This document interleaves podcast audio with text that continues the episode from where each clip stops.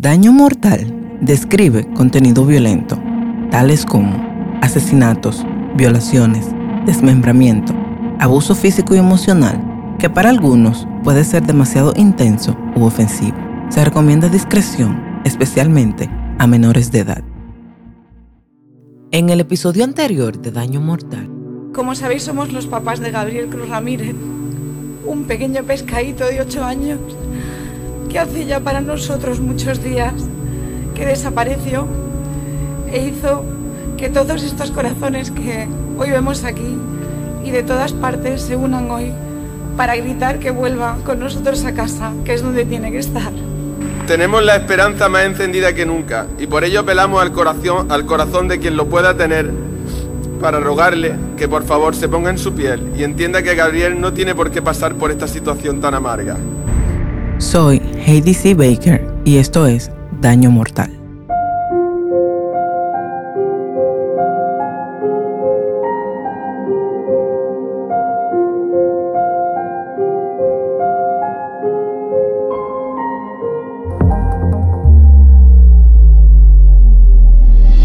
Gabriel Cruz Ramírez, un pequeño de 8 años, hijo de Ángel Cruz y Patricia Ramírez, desapareció en las hortichuelas en Almería, España, mientras iba a visitar a sus primos desde la casa de su abuela.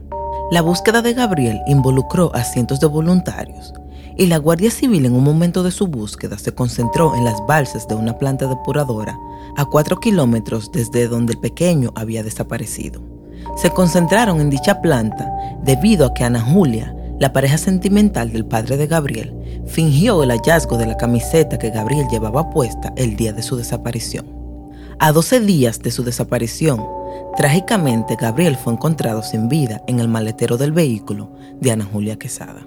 La Guardia Civil tenía claro que ella era la principal sospechosa en la desaparición de Gabriel.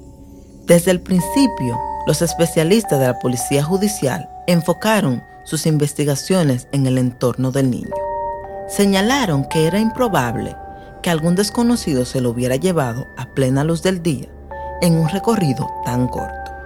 El hallazgo de la ropa del niño por parte de Ana Julia en marzo del 2018, a más de 4 kilómetros de distancia del lugar de la desaparición, fortaleció definitivamente las sospechas que ellos tenían en su contra. A partir de ese momento mantuvieron un control total sobre ella. Sin embargo, no podían cometer errores Desconocían el motivo del secuestro y sabían que cualquier fallo podía tener consecuencias fatales. Siempre creyeron que Gabriel estaba vivo. A pesar de mantenerla bajo vigilancia, los investigadores no lograron avances y el tiempo seguía corriendo. Por eso, decidieron tenderle una trampa para ver si picaba, y así fue. Procedieron a tomarle nuevamente su declaración mostrando ella una extraordinaria frialdad, y le lanzaron un anzuelo, diciéndole que unas cámaras de seguridad habían grabado los movimientos de un vehículo horas previas a la desaparición del pequeño. Ella se puso nerviosa y después de salir de la comisaría y dejar a su pareja y padre de Gabriel, se dirigió al lugar donde tenía escondido a Gabriel.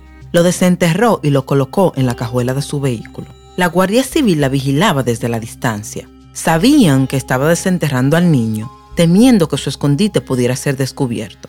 Su intención era ocultarlo en otro pozo, en una de las zonas que ya habían sido rastreadas, para así evitar su localización. Pero la Guardia Civil actuó. Interceptaron el vehículo y la detuvieron. Abrieron el maletero y encontraron a Gabriel. La muerte del pequeño Gabriel no era la única muerte de un menor que sucedía alrededor de Ana Julia. Durante la investigación de la desaparición y posterior muerte del pequeño Gabriel, se dio a conocer que el 10 de marzo de 1996, en Burgos, ocurrió un trágico incidente. Ridelka, una de las hijas de Ana Julia, cayó desde un séptimo piso del edificio donde vivía con Ana Julia. El padre adoptivo de la niña, consternado por lo sucedido, llamó al número de emergencias para informar el hecho. Los servicios de emergencia y la Policía Nacional acudieron rápidamente al lugar. Sin embargo, los agentes no pudieron tomar las declaraciones de Ana Julia debido a su estado de fuerte excitación nerviosa. Ana Julia, junto con Riderka, habían llegado a Burgos a principios de los años 90 desde la República Dominicana. Tras su llegada a Burgos, Ana Julia comenzó a trabajar en un club nocturno y conoció a un camionero con el cual entabló una relación. Ana Julia y el camionero tuvieron otra hija, quien se encontraba en el domicilio en el momento en que su hermana cayó por la ventana. Según el informe policial, los agentes pudieron constatar que en el patio interior del edificio se encontraba el cuerpo sin vida de una niña de unos 4 o 5 años. La niña estaba vestida con un pijama de color blanco y rosa y yacía en el piso con los brazos y las piernas flexionadas y abiertas. Junto al cadáver se encontraba un muñeco de peluche azul conocido como cien pies. Además se observó que la ventana del séptimo piso estaba abierta. Un oficial de la policía científica se presentó en el lugar para realizar un informe fotográfico y el juzgado de guardia ordenó el levantamiento del cadáver y su traslado al anatómico forense. No se sabe si en algún momento posterior se interrogó nuevamente a Ana Julia. Lo único cierto es que el caso se cerró como una muerte accidental. Las circunstancias que rodean la trágica caída de Riderca por la ventana del séptimo piso plantearon interrogantes sobre la posibilidad de que el incidente haya sido realmente un accidente. A medida que se difundieron las noticias de la trágica muerte de Riderca, surgieron diversas teorías y especulaciones en la opinión pública. Algunos ciudadanos cuestionaron el cierre del caso como una muerte accidental y demandaron una investigación más exhaustiva. La presión aumentó sobre las autoridades en Burgos para que revisaran nuevamente las circunstancias de este incidente y consideren la posibilidad de que haya habido alguna negligencia o incluso un acto intencional. Ante la creciente presión que fue puesta sobre el juzgado de instrucción número 6 de Burgos, sobre las dudas que rodearon el caso de la muerte de Riderca, la hija de Ana Julia, el juzgado decidió reabrir la investigación se designó a un equipo especial de detectives y peritos forenses para examinar minuciosamente todas las pruebas y recopilar nuevas informaciones que puedan arrojar luz sobre la muerte de Riderka. Los investigadores interrogaron a familiares, amigos y vecinos en búsqueda de cualquier indicio que pueda revelar una posible motivación oculta o algunos hechos relevantes que hayan pasado desapercibidos. Se revisaron los informes médicos y se solicitó un análisis adicional para descartar cualquier patología o anomalía que pudieran haber contribuido al trágico suceso. A medida que se profundizó en la investigación, surgieron detalles sorprendentes sobre la vida de Ana Julia Quesada y su relación con Ridelka. Se descubrió que Ana Julia tenía antecedentes penales en su país de origen y que su comportamiento levantaba sospechas entre algunos conocidos. Esto aumentó las sospechas y la intriga en torno a su participación en la muerte de la niña.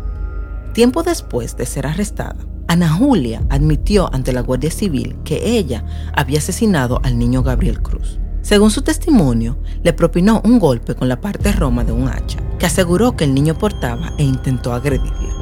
Y tras una discusión con el niño, lo golpeó y luego lo asfixió. El interrogatorio tuvo lugar en la comandancia de la Guardia Civil de Almería y se extendió por más de una hora. Sin embargo, los agentes dudaron de la versión proporcionada por Ana Julia por esta razón decidieron trasladarla a la finca de Rodalquilar para realizar una reconstrucción de los hechos.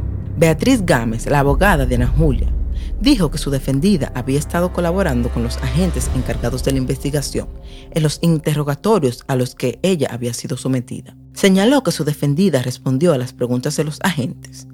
Gámez informó que tanto ella como su compañero, Esteban Hernández, habían sido designados para la defensa de Ana Julia a través del turno de oficio. Mientras las investigaciones a Ana Julia persistían, el funeral del pequeño Gabriel se llevó a cabo.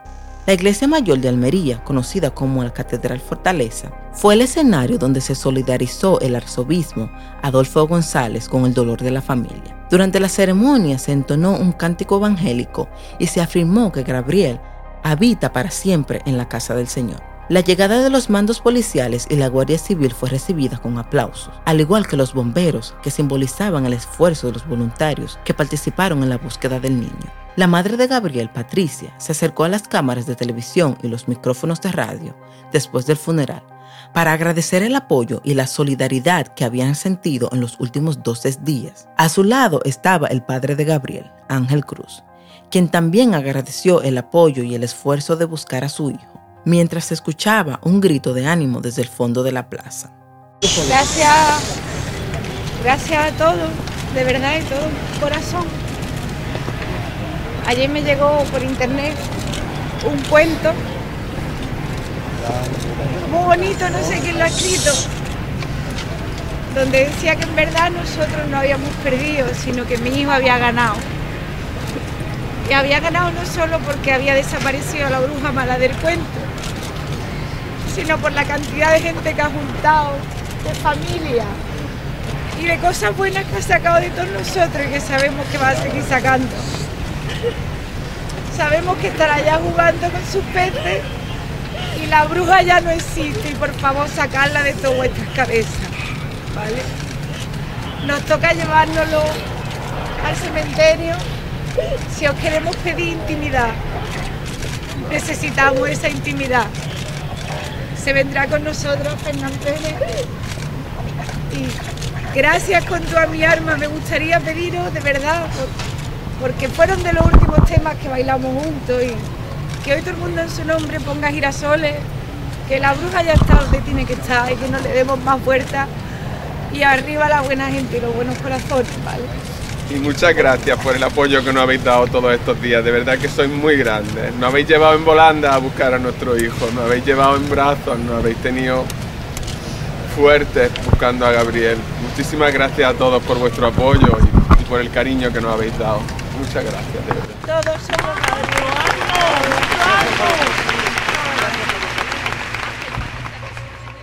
Así concluyó el triste día del funeral de Gabriel, con la certeza de que su sonrisa y su memoria permanecerán en el corazón de todos aquellos que lo amaron y se unieron en solidaridad durante su búsqueda. Luego de la triste despedida del niño Gabriel, muchos se preguntaban el por qué, cuál fue el motivo detrás de las acciones de Ana Julia, cuál era su móvil, cómo logró llevarse al niño, cuál era su plan tras trasladarle el cadáver antes de ser detenida.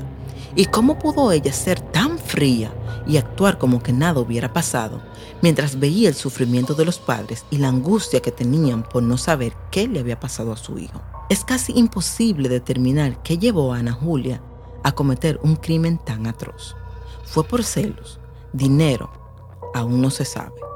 Los investigadores tenían sus propias teorías, pero aún es un misterio por qué lo hizo.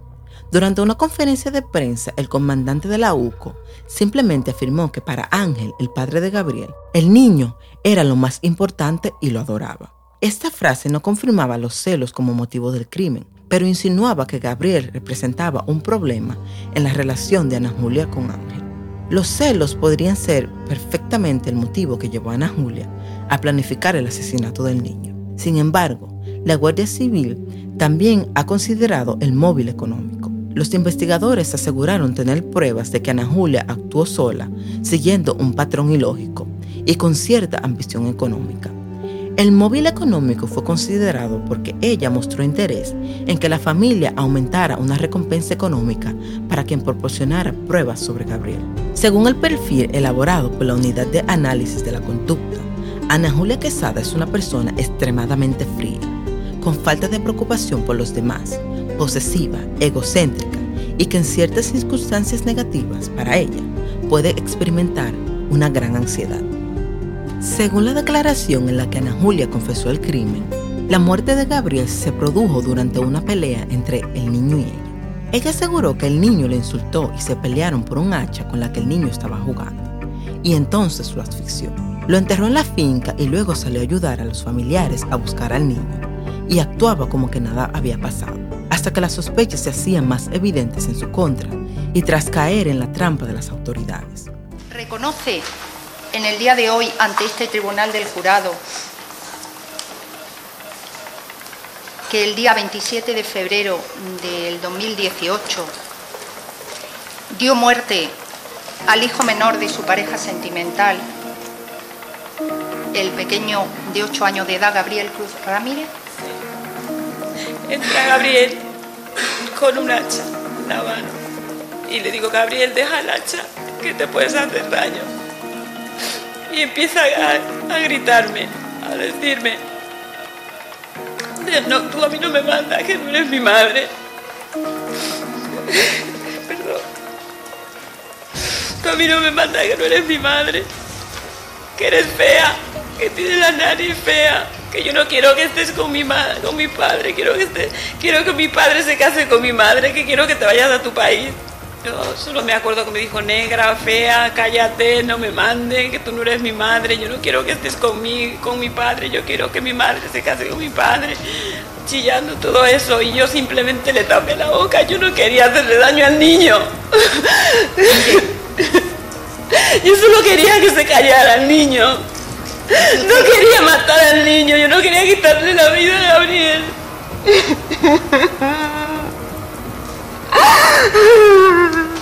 Sí, le dije que dejaría el hacha, que se podía hacer daño. Continuación pues pasó todo lo que pasó. Realmente tengo claro que yo le puse la mano para que se callara, para dejarme decir esas cosas, la mano en la boca y en la nariz. No sé si la otra la puse en el pecho, se la puse en la nuca, se la puse en la cabeza, no lo sé. Le tapo la boca ¿Con la y mano? la nariz con la mano y ya de lo demás es que no me acuerdo. Lo único que me acuerdo es que cuando le dejé, ya el niño no respiraba. Ya, pero le digo esto porque eh, No sé si la mano se la puse atrás, adelante, no lo sé. Yo solo sé que cuando lo vi ya el niño no respiraba, estaba en el suelo. cuando se da acuerdo, se da cuenta que el niño ya no respira. Cuando le solté, le puse la mano en el pecho y no respiraba. Y me El quedé niño ya estaba boca arriba en el suelo tumbado. Le puse la mano en el pecho, no respiraba y me quedé de pie bloqueada. Dice que se queda bloqueada, se va al salón a fumarse.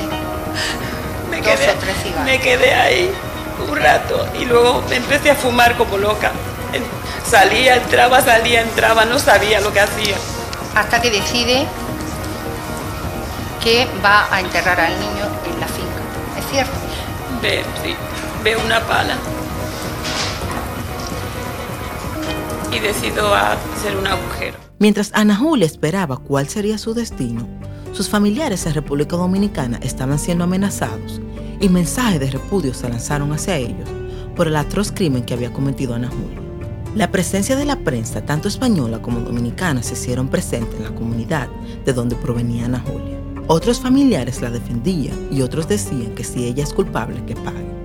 La madre de Ana Julia también se disculpó por el crimen cometido por su hija y relató que no sabe por qué su hija cometió un crimen tan atroz y que le dio una buena educación dentro de sus posibilidades y que esperaba que pagara por el crimen que cometió. Yo nunca le di una mala educación, nunca me vio que yo robé, ni su papá, ni maté. Nosotros somos pobres, humildes, pero no estamos procesados ni en justicia ni en nada. Entonces quiere decir que si ella en mí no vio nada, salió de aquí del país a buscar la mejor, mejor solución y llegó a ese extremo, ella no tenía que hacer eso, porque ella sabe que lo que está es malo, malo está. Y ella sabe que es todo el que hace una cosa mal hecha, lo van a castigar. ¿Que por qué ella hizo eso? Que si fue el diablo que se le metió o estaba loca. Porque ella, en nosotros, en nueve hermanos que ella tiene aquí, su madre, porque su padre murió, nunca le enseñamos eso. Hasta ahora. Y ya no lo vamos a hacer porque estamos bastante viejos. Yo tengo 72 años. Y si yo no hice nada cuando estaba joven, ahora menos lo voy a hacer. Yo soy enferma. Entonces yo le digo a su mamá del niño, a su abuela, a su padre, que nos perdonen. Pero si ella lo hizo, que pague como una mujer y como loca que lo hizo. Yo me siento destrozada, ve, el pantalón se me cae, como poco, duermo poco, pero yo le he tirado a Dios. Yo le he tirado a Dios y al Espíritu Santo que me las cuiden, que nunca le pase nada y que hagan lo que puedan. Si me la quieren mandar para acá, allá ellos. Ellos son los que saben porque el problema la está en la justicia y en ellos. De igual forma lo hizo su hermana María Paulina. Pidió perdón a los padres, al país de España y a República Dominicana. Yo, en realidad, lo que pido al pueblo español y especialmente al padre de Gabriel Cruz es el perdón. Nosotros, la familia de Julia, estamos consternados. No hallamos qué hacer. Yo vivo en la ciudad de La Vega y lo que tengo ya es hasta miedo vivir allá porque todo el mundo, como tanto me parezco a ella, creen que soy yo. Le pido perdón de mil maneras. Le pido al pueblo español, a República Dominicana, que por favor, todo el mundo comete esos errores, pero ese fue el más grande que ella hizo. Nos sentimos tristes, hostigados. Eh, ¿Cómo te diría? Nadie se esperaba esto, porque yo me la llevé a ella y no era para que hiciera eso. Yo me la llevé para que ella progresara. y metió la pata hasta lo último. Por otro lado, los padres de Gabriel Cruz, Ángel Cruz y Patricia Ramírez, se vieron enfrentando uno de los días más difíciles que pudieran enfrentar, cuando ambos fueron convocados por el juez Rafael Soriano para testificar como testigo en el contexto de las investigaciones preliminares que se llevaron a cabo para esclarecer la muerte violenta del niño a manos de Ana Julia Quesada. La abuela paterna del niño también compareció como testigo ante el juez Rafael Soriano. Durante aproximadamente 30 minutos, la abuela relató sus recuerdos de aquel 27 de febrero, cuando su nieto salió de su casa en las hortichuelas, un testimonio que fue extremadamente doloroso para ella. A casi dos años de la trágica muerte de Gabriel, el 9 de septiembre de 2019, se dio inicio al juicio de Ana Julia. Al día siguiente del juicio, el 10 de septiembre, durante su declaración, Ana Julia Quesada se declaró inocente, aunque con lágrimas en los ojos afirmó que dio muerte a Gabriel, pero que fue un accidente, confirmando así su declaración anterior. Ana Julia aseguró que respondería a todas las preguntas de la fiscalía y se negó a responder las cuestiones de la acusación particular. El 17 de septiembre concluyó el juicio contra Ana Julia Quesada. En su última declaración pidió perdón a España y expresó su esperanza de ser perdonada por Dios. Después de 10 días de haber iniciado el juicio, el jurado popular emitió el veredicto, declarando a Ana Julia Quesada culpable de asesinato y la condenó a prisión permanente revisable por el asesinato con alevosía del niño Gabriel Cruz. También fue condenada por dos delitos de lesiones psíquicas causados a los padres del menor. En concepto de responsabilidad civil, la sentencia la obligó a pagar 250 mil euros a cada uno de los padres por daños morales. Además, se le impidió acercarse a ellos a menos de 500 metros durante un periodo de 30 años.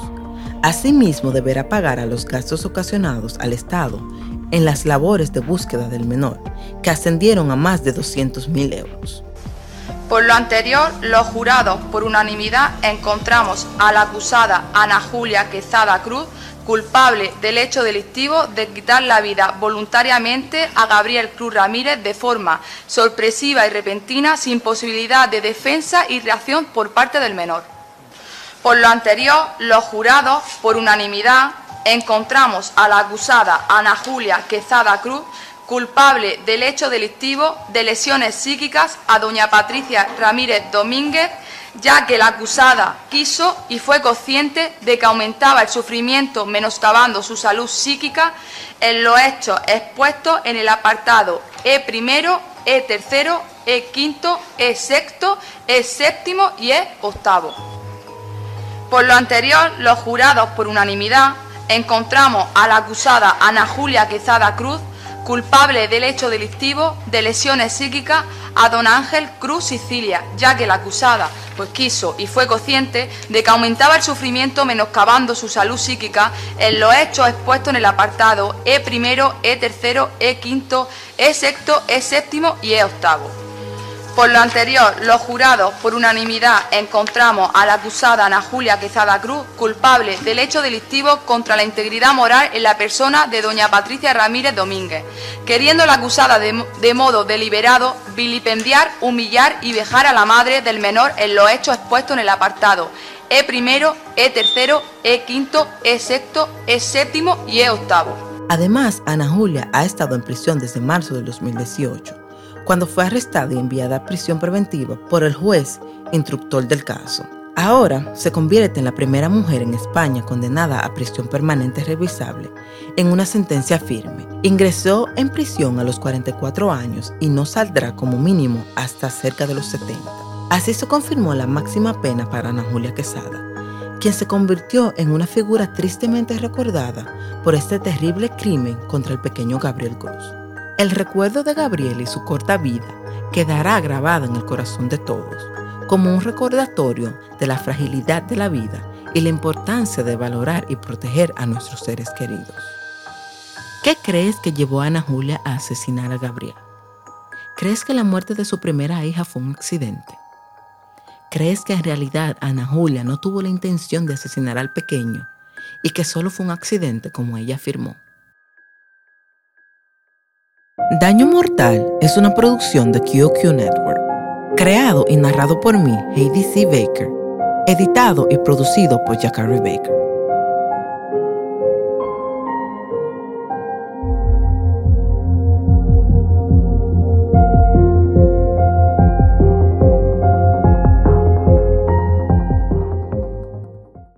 En el próximo episodio de Daño Mortal, un estremecedor suceso sacudió a la tranquila comunidad de Vista Alegre, en la provincia de la Altagracia, República Dominicana, cuando Esmeralda Richez, de 16 años, fue hallada desangrada en el baño de su casa por sus padres.